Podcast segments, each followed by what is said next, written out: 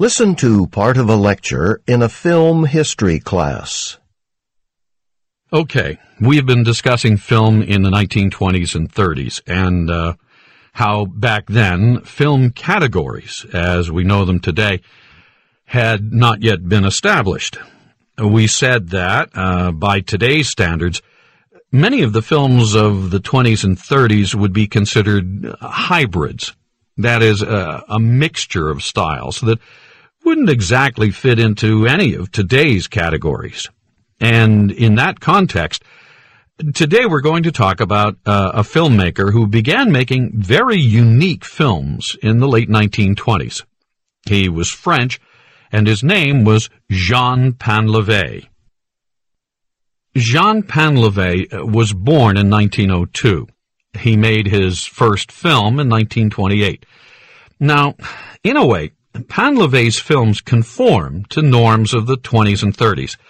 Uh, that is, uh, they don't fit very neatly into the categories we use to classify films today. That said, even by the standards of the 20s and 30s, Painlevé's films were a unique hybrid of styles.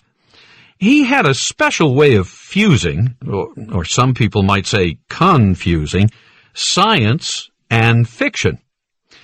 His films begin with facts but then they become more and more fictional. They gradually add more and more fictional elements.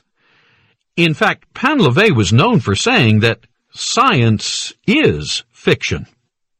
Painlevé was a, a pioneer in underwater filmmaking, and a lot of his short films focus on the aquatic animal world. He liked to show small underwater creatures displaying what seemed like familiar human characteristics, what we think of as unique to humans.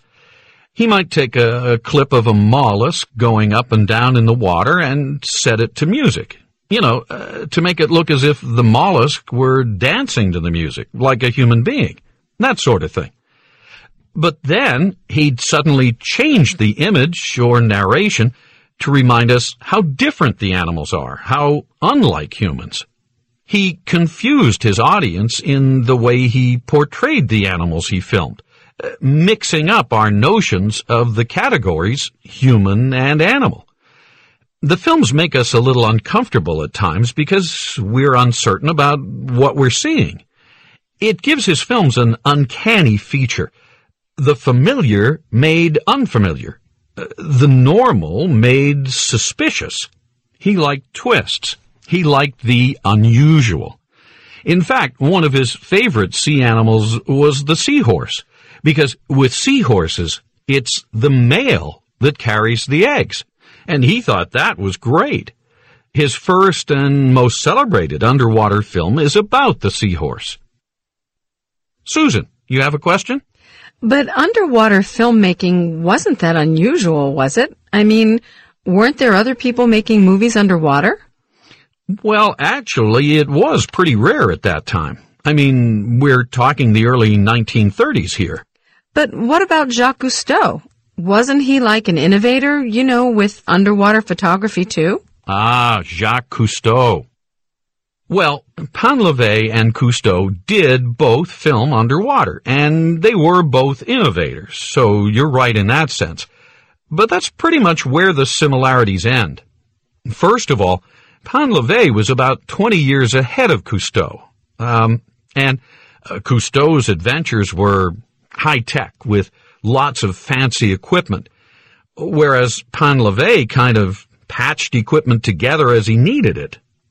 Uh, Cousteau usually filmed large animals, usually in the open sea, whereas Painlevé generally filmed smaller animals, and he liked to film in shallow water.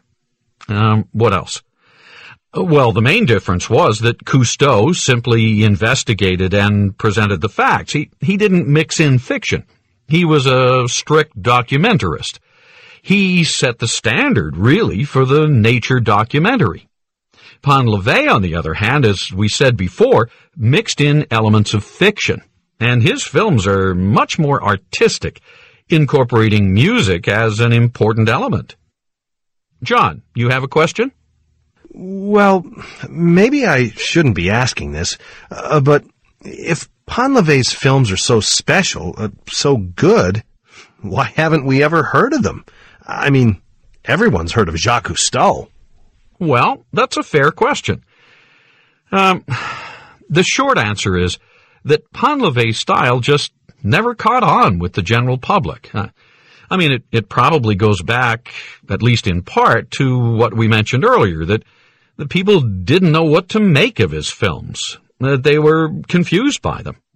Whereas Cousteau's documentaries were very straightforward, uh, met people's expectations more than Painlevé's films did. But your true film history buffs know about him, and Painlevé is still highly respected in many circles.